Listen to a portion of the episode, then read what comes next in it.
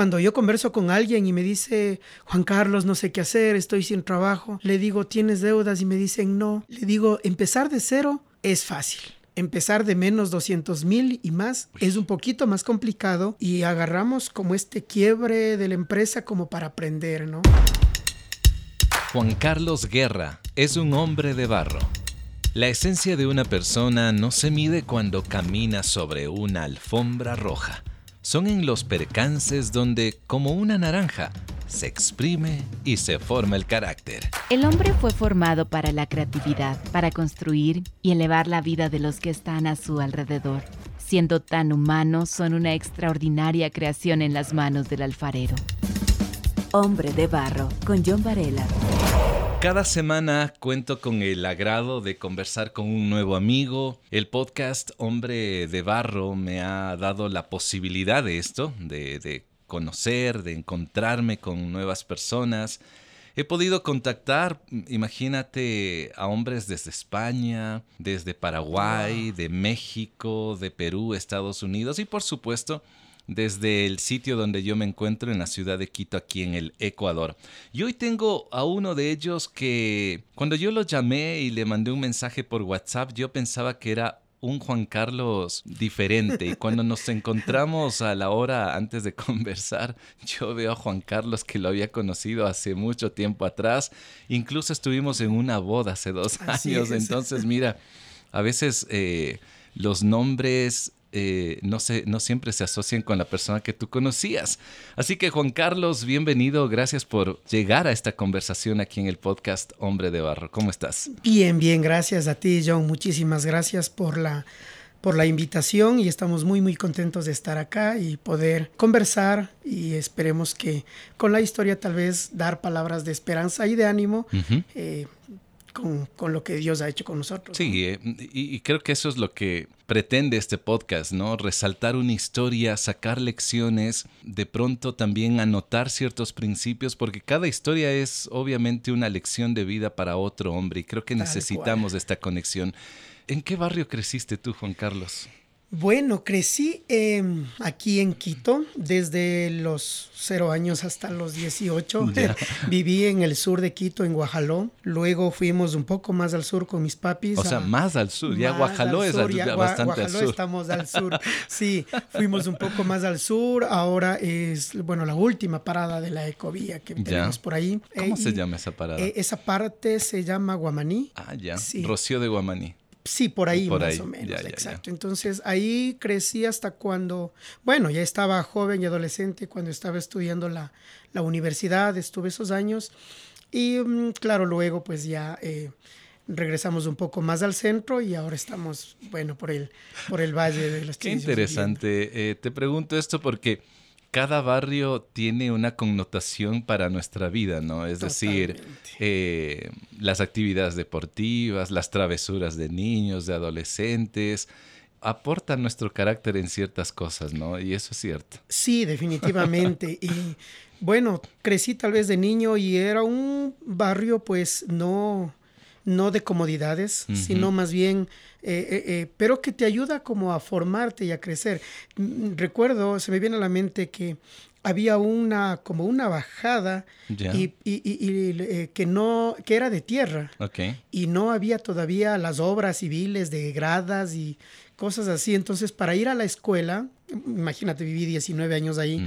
Para ir a la escuela a veces con mis amigos teníamos guardados por ahí unos cartoncitos y bajábamos como, como haciendo eh, resbaladera. No me digas. Sí, entonces, eh, y hasta ahora, bueno, tengo el agrado de, de, estar en contacto con algunos de eh, amigos de barrio y, y cuando nos mm. sentamos nos acordamos de eso, ¿no? Claro. Y, es esa vivencia que de alguna forma, que disfrutamos del momento que nos tocó vivir finalmente. Las travesuras y que no se medía el peligro, imagínate. totalmente. Yo, yo recuerdo, mira, yo crecí por el sector de aquí de Iñaquito y yo bajaba en estos coches de madera con las ruedas de rulimán desde la América y, y, esa bajada es bien pronunciada y llegaba casi a la 10 de agosto, verás.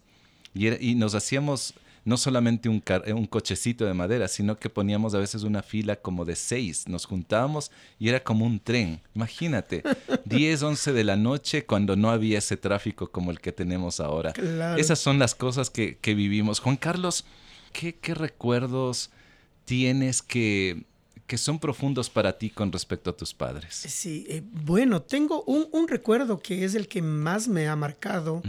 Y del cual le agradezco a mi papi. Eh, nosotros cuando tuve ocho años, nosotros con mi familia tomamos la decisión, o tomaron más bien la decisión mis padres de, de ir a vivir a Riobamba. Ah. Sí, vivimos dos años allá. En ese momento los recursos económicos eran muy escasos y mi, bueno, mi papá me llevaba caminando a, a, a la iglesia y te cuento que, bueno, yo era niño, tenía ocho años, pero me aprendí todas las calles de, de Riobamba. ¿Ah, porque como iba caminando, iba leyendo las calles y se me fue memorizando.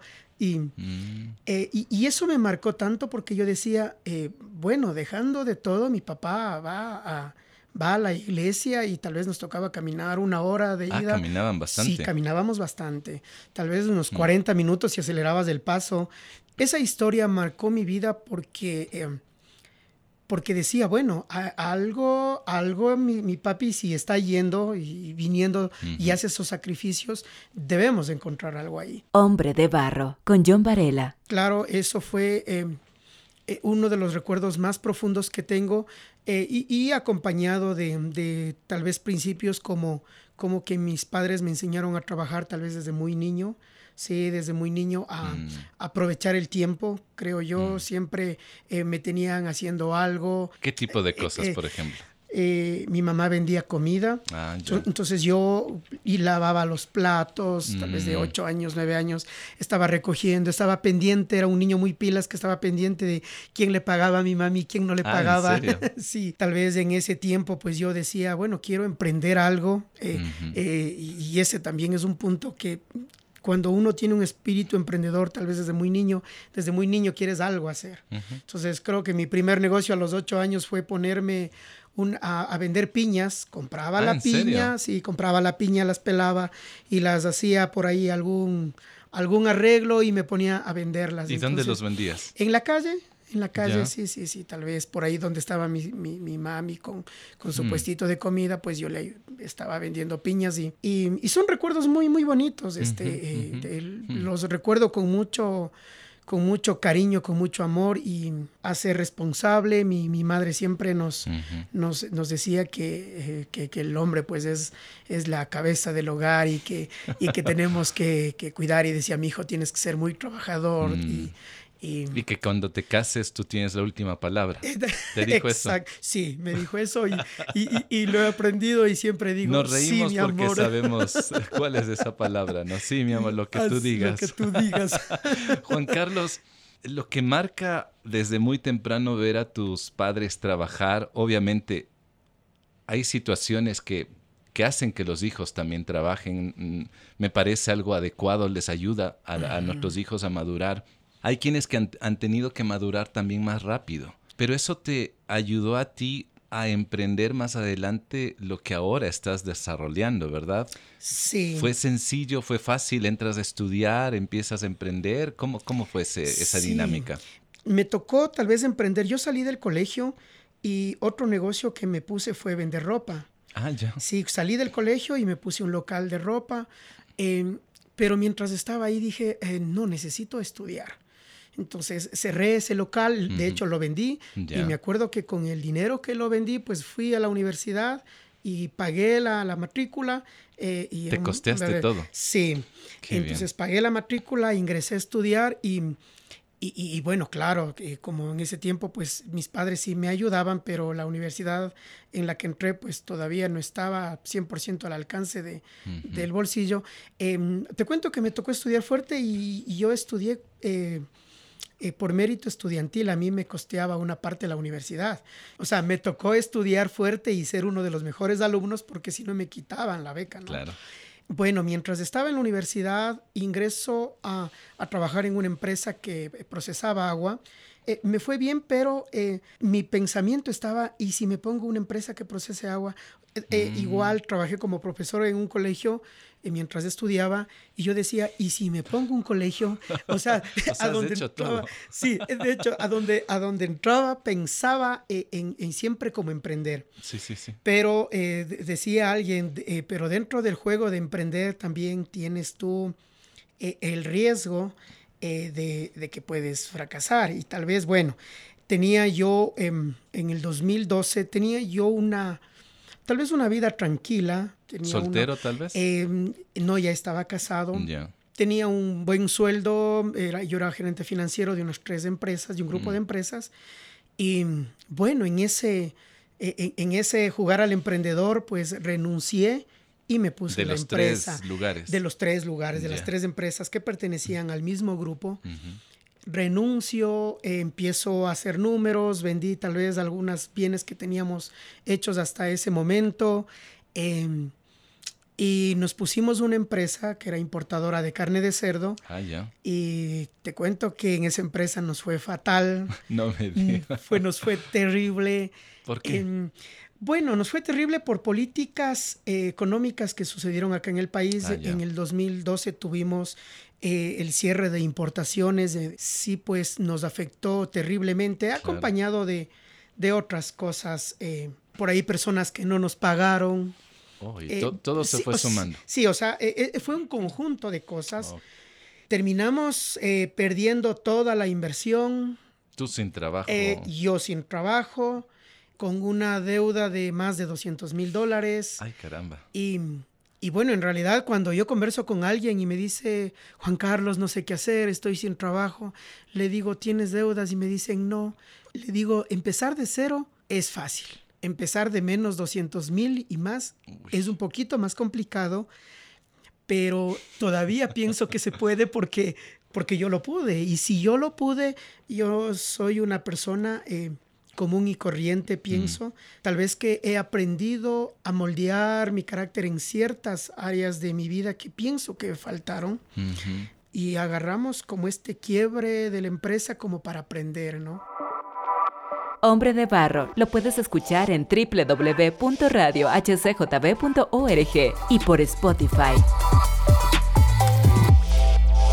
fue durísimo. Entonces, sí, y, en ese tiempo, eh, pues me sentaba, bueno, eh, es, eh, voy a contarles tal vez unas dos cositas como para que más o menos se, se imaginen en dónde llegué. me acuerdo una semana que yo tenía que cubrir este, cheques como un poquito más de 40 mil dólares y no tenía nada en la cuenta, no tenía nada. Entonces ya llegaba jueves, era lunes y yo decía, ¿y ahora, Dios mío, qué hago? Empecé por ahí a vender un vehículo, vendimos una cámara de frío que tenía, pero todavía faltaba para cubrir esos valores. Y bajé los brazos, o sea, bajé los brazos y dije, no puedo más. Eh, me sentaba en las madrugadas con mi esposa y decíamos, ¿qué hicimos mal? ¿Qué pasó? y, y, claro, las decisiones que tú tomas al momento, no piensas que te van, que van a hacer mal. De hecho, cuando tú fracasas en algo, eh, no lo haces con la intención de fracasar. Y eso es un común para todos. Em, pero son circunstancias que te llevan a, a, ese punto. Eh, y bueno, aquí haciendo una pausa, y, sabes qué pienso yo, hay dos opciones cuando estás en ese, en ese momento. ¿Cuál es la primera? La primera es llorar y llorar toda la vida y que creo que es algunas personas toman ese camino. Ha habido ruptura en el matrimonio, las deudas han separado a las, a las familias, incluso algunos han, han preferido tal vez algo más extremo, ¿no? Quitarse la propia vida. Eh, sí, totalmente. Hay, hay, hay, algo este, que se me viene a la mente en este momento. Eh, Sabes que hasta el día de hoy no conozco a ninguna persona que no haya tenido que pasar algo súper fuerte en su vida, mm. sea una pérdida económica, una pérdida de un familiar. Eh, todos en la vida tenemos algo que pasar. A veces eh, hay personas que toca luchar con alguna enfermedad, pero cuando te pasa eso, es cuando en realidad tú debes revelar el carácter que tienes. Y esa sería como la segunda La segunda opción, mm. sí. Tú sabes cuándo tú revelas lo que hay dentro de la persona, cuando tú aprietas cuando tú exprimes, porque si quieres saber qué hay adentro de una, de una naranja, si el jugo está dulce, es amargo o lo que sea, tal vez le ves por fuera, es una naranja, pero cuando tú le aprietas es cuando empieza a salir lo que hay adentro. Mm. Ahora, tal vez es entendible, pero no es justificable la postura de que, de que haya una ruptura de un matrimonio, porque sería como que estás enfermo y, eh, eh, y, sigues haciendo para que te siga haciendo daño. O sea, es como, es como seguirte tomando más veneno, diría yo. Porque si yo estoy eh, en una, eh, en una ruptura económica o en cualquier cosa que nos pase, hay que tomarse la medicina. Y para mí, lo que a mí me ha funcionado eh, es que donde hay armonía, hay bendición. Qué bonito. Entonces, con mi esposa decíamos, nos cogíamos de la mano eh, y, te cuento que no nos reclamábamos. Qué bueno. Y, sí, no, pero, eso habla de una construcción de mucho tiempo atrás, ¿no? Eh, sí, bueno, más bien te cuento que yo tenía, este, estaba recién casado. Ah, ya, ya, ya. Más bien nos pasó recién casados, oh. teníamos pocos años de, matrimonio y, el apoyo de ella fue incondicional. Sin duda. Eh, me cogía de la mano y decía, tranquilo, claro que llorábamos los dos, nos abrazábamos y decíamos, ¿qué vamos a hacer para que puedas salir de, de esto? En esa semana que, que, te contaba, eh, de teníamos que de cubrir los 40 mil. De los, sí, de los 40 mil que, que, estábamos por ahí tomando el hilo. Entonces, en esa semana, pues nos sentábamos en la madrugada, llorábamos, pero estábamos como cogidos de la mano y diciendo, vamos a salir. Claro. Eh, me pone, eh, aquí tenemos en el estado, pues un, un, un organismo que se llama el IES, la seguridad social, ¿no? Para aquellos que de pronto nos oyen desde otro desde lugar. otro lugar. y pues me pusieron salida, prohibición de salida del país, prohibición de enajenar bienes. No te pusieron un grillete o sea, por ahí. No, olvídate, fue terrible porque, es decir, ni siquiera lo que yo tenía podía vender. Para poder cubrir, claro, porque me pusieron la prohibición de enajenar bienes, prohibición de vender y me congelaron las cuentas y yo tenía que cubrir esa semana. O sea, fue terrible, toqué fondo porque dije, no puedo más, no puedo más. Em, yo me acuerdo que llegué a, tal vez al lugar donde asistimos, bajé los brazos en la iglesia y alcé, alcé mi mirada y dije, bueno, Dios mío, ¿qué hago? ¿Qué quieres que haga? No tengo nada. Y sabes qué, en ese, en ese no tengo nada, me acordé que tenía una guitarra que cuando tenía mis, mis buenos tiempos económicos tal vez, yo la compré, la importé desde Japón y todo, y me acordé que tenía esa guitarra ahí en la iglesia. Y era como que una voz me dijo, no, todavía tienes algo. Entonces dije, ok, tengo esa guitarra, cogí la guitarra y bajé al, me acuerdo, terminó la celebración y bajé, hablé con mis pastores y les dije, pues, puedo, quiero, o sea, mira, que estaba, en, estaba con menos 200 mil y tenía la guitarra y dije... Eh, ¿Me la puedo llevar? Dijiste, no, no, no. No, lo que le dije es, este, miren, esta guitarra... Eh, que es la que compré, pues quiero donar a la, a la iglesia y quiero, eh, quiero dar aquí y Qué corazón tienes. ¿ah? Eh, Yo eh, pensé que iba a cambiar la historia, que de pronto esa guitarra costaba 40 mil y era de Paco de Lucía, algo así, no sé. Sí, sí era, en, realidad una guitarra muy costosa porque era 100% japonés y yo la, me la importé y todo, pero... Y cuando entregué la guitarra eh, dije, bueno, ahora sí, ya no tengo nada. y, con la deuda encima. Hombre de barro, originalidad en sus manos. Fue tan... Hmm complicado. Y bueno, para los que se quedan con la, con la historia de saber y cómo salió entonces esta persona de ahí, ¿qué, qué hizo? ¿Sabes qué? Primero tuve gratitud a, a todo lo que tenía en ese momento. Gratitud a pesar de lo que vivías. dentro de todo lo malo, hmm. dentro de todo lo terrible que estaba pasándome, porque el teléfono me sonaba cada dos minutos eh, y el banco de los, de, los, de los cuatro vehículos que en ese momento se compró, eh, y imagínate, me llamaba cada concesionaria, señor Guerra, necesitamos este que por favor arregle, le vamos, ahí está en juicio, y, y de los bancos también que tenía cuando todo está bien, nadie te llama. Nadie te llama. Cuando hay una quiebra, todo mundo te llama, hasta la vecina de, que tiene el pan, ¿verdad? Juan Carlos, tú estás dando ahorita algo que, puede ser contradictorio, agradecer cuando las cosas van mal. Esa acción de agradecer a pesar de, de todo lo que ahora sí, ya sin guitarra, sin nada, no tenías nada. ¿Qué provocaba en ti el ser agradecido a Dios, a pesar de lo que vivías? ¿Sabes qué? Lo que te decía hace un momento, tienes dos opciones. O ponerte a llorar y a lamentarte y empezar a buscar el porqué, y que creo que está bien hasta cierto punto.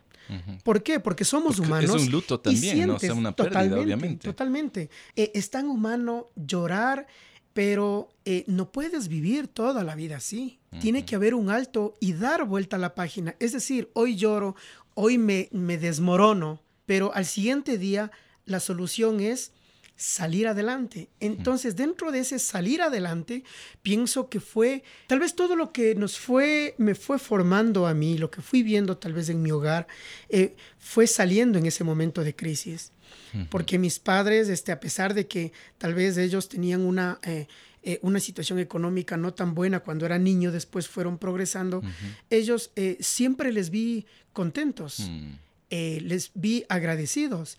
Y tal vez si nos tocaba comprar tal vez dos panes y de los panes hacer cuatro, no nos quejábamos y decíamos, Dios mío, ¿por qué tengo solo dos panes?